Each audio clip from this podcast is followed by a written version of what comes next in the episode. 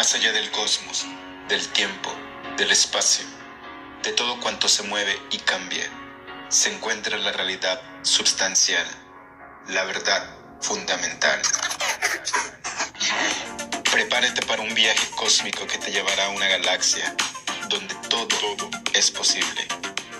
El poder infinito de tu mente. Transmitiendo desde Toronto, Canadá, para el universo y el mundo entero.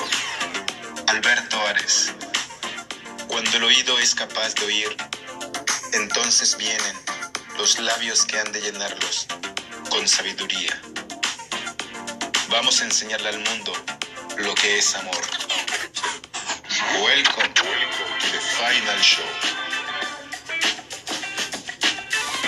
Hola, ¿qué tal chicos? Muy buen día. Les saluda amigo Alberto Ares. Agradecido que me acompañes a un capítulo nuevo más, donde el día de hoy escribiremos una nueva historia. Una historia donde hoy vamos a revelar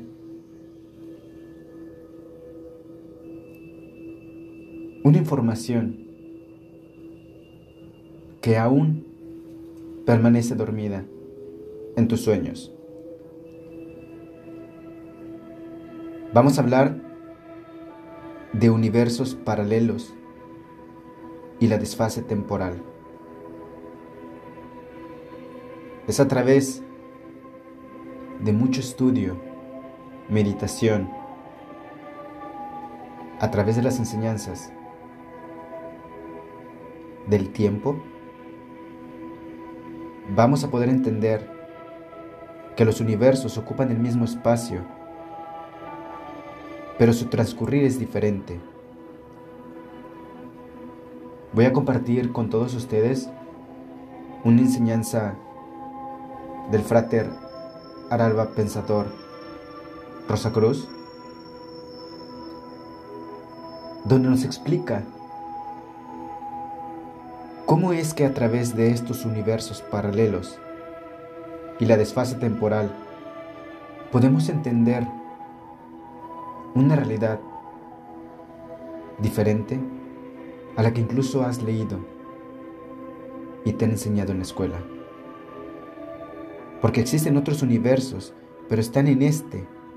¿Recuerdan este axioma del realismo fantástico de Louis Powells y Jacques Burgess, creado por la biblioteca Otros Mundos?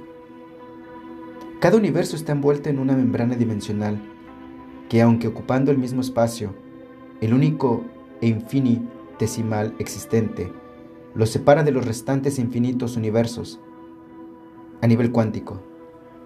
Siempre se habló metafóricamente de que los universos no se interfieren entre sí porque vibran a frecuencias distintas. Bien, esa es una definición muy simplista, ya que la realidad es mucho más compleja. Dado que esa membrana que separa los distintos universos está constituida a nivel cuántico y es de carácter temporal, no espacial, supongamos que pudiésemos, lo que es imposible, parar o adelantar el tiempo desde una fracción de segundo hasta varios años. Con ello, al contrario de lo que se podría pensar, no estaríamos viajando en el tiempo hacia el pasado o hacia el futuro, sino que estaríamos saltando entre dimensiones y por lo tanto entre universos. No estaríamos viajando hacia nuestro pasado o hacia nuestro futuro, sino trasladándonos a universos que ocupan nuestro mismo espacio, pero que transcurren en planos de tiempo diferentes. Así, los escritores de fantasía pueden traer literariamente hasta nuestro mundo aquello que han podido visionar en otros planos de existencia que nos preceden el tiempo. Miren, al contrario de, de lo que los físicos les han hecho creer, la distancia entre galaxias reflejos de otros universos, no es el abismo de espacio profundo que separa nuestros diferentes mundos, sino el tiempo. Sí, porque cada universo, isla, transcurre en un tiempo diferente, Y es a lo que los ideólogos de la New Age, como Aleister Crowler, denominaban existencia en diferentes niveles de vibración. Cada galaxia de la que podemos ver con nuestros telescopios y radiotelescopios no es, no es otra cosa que universos islas que ocupan exactamente el mismo punto del espacio que nuestro mundo. Y lo que realmente vemos es el reflejo de esos universos en la membrana del nuestro.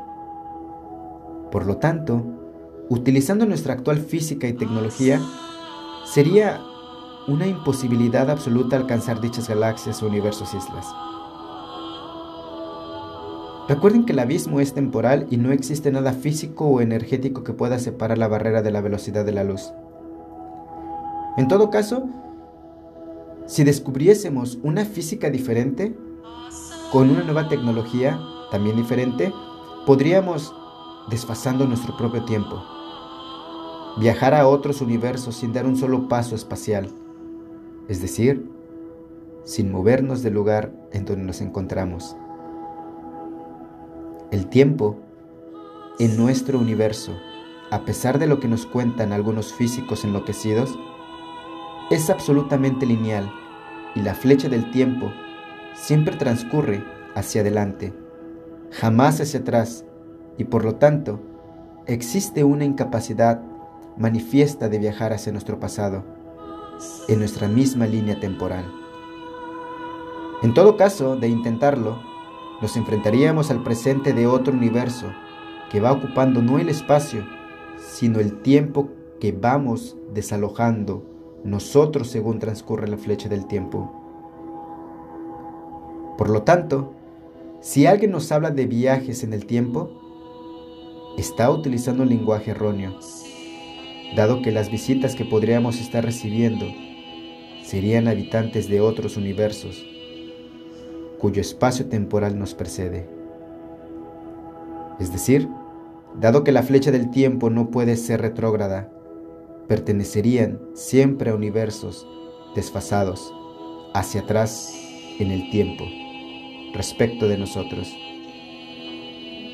El problema es que estos hipotéticos y posibles viajeros estarían condenados a quedarse en nuestro mundo o viajar en el futuro de la flecha del tiempo, hacia universos que están desfasados temporalmente, hacia su y nuestro futuro. Estos diferentes universos, incluido el nuestro, ocupan un punto sin dimensiones y donde los diferentes universos subsisten plegados unos sobre y dentro de otros, como si de un infinitesimal cerebro se tratase. Últimamente se habla mucho de la inexistencia del tiempo, pero eso es un error que nos impide avanzar en nuestra ciencia. Nos encontramos atascados en una entelequía matemática. Lo que realmente no existe es el espacio, y lo que percibimos como tal no es otra cosa que la ilusión del transcurso de la flecha del tiempo. Dicho lo cual, solo me queda decir que la infinitud del espacio es una mera ilusión de la infinitud del no espacio, de la singularidad del multiverso, reflejado en la membrana de cada uno de los infinitos universos existentes y que conviene en dicha singularidad. Pasado un segundo de nuestro mundo, es el presente de otro mundo que tomará el revelo temporal al nuestro como un segundo después. En nuestro mundo es el segundo pasado de otro universo que ocupó ese tiempo hasta que nosotros lo revelemos. Tiempo es el arconte Cronos, el dios principal en la jerarquía de todos los dioses y sin el cual los universos existentes serían una imposibilidad. Y aún así, Cronos no es el verdadero Dios, sino el arconte principal del que surgirían el resto de las jerarquías de arcontes que mantienen estable la estructura holística de los diferentes universos.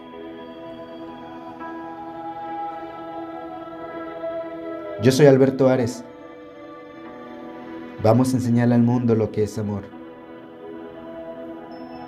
Que tengas un maravilloso día, a menos de que tengas otros planes. Son mis mejores deseos siempre de paz profunda.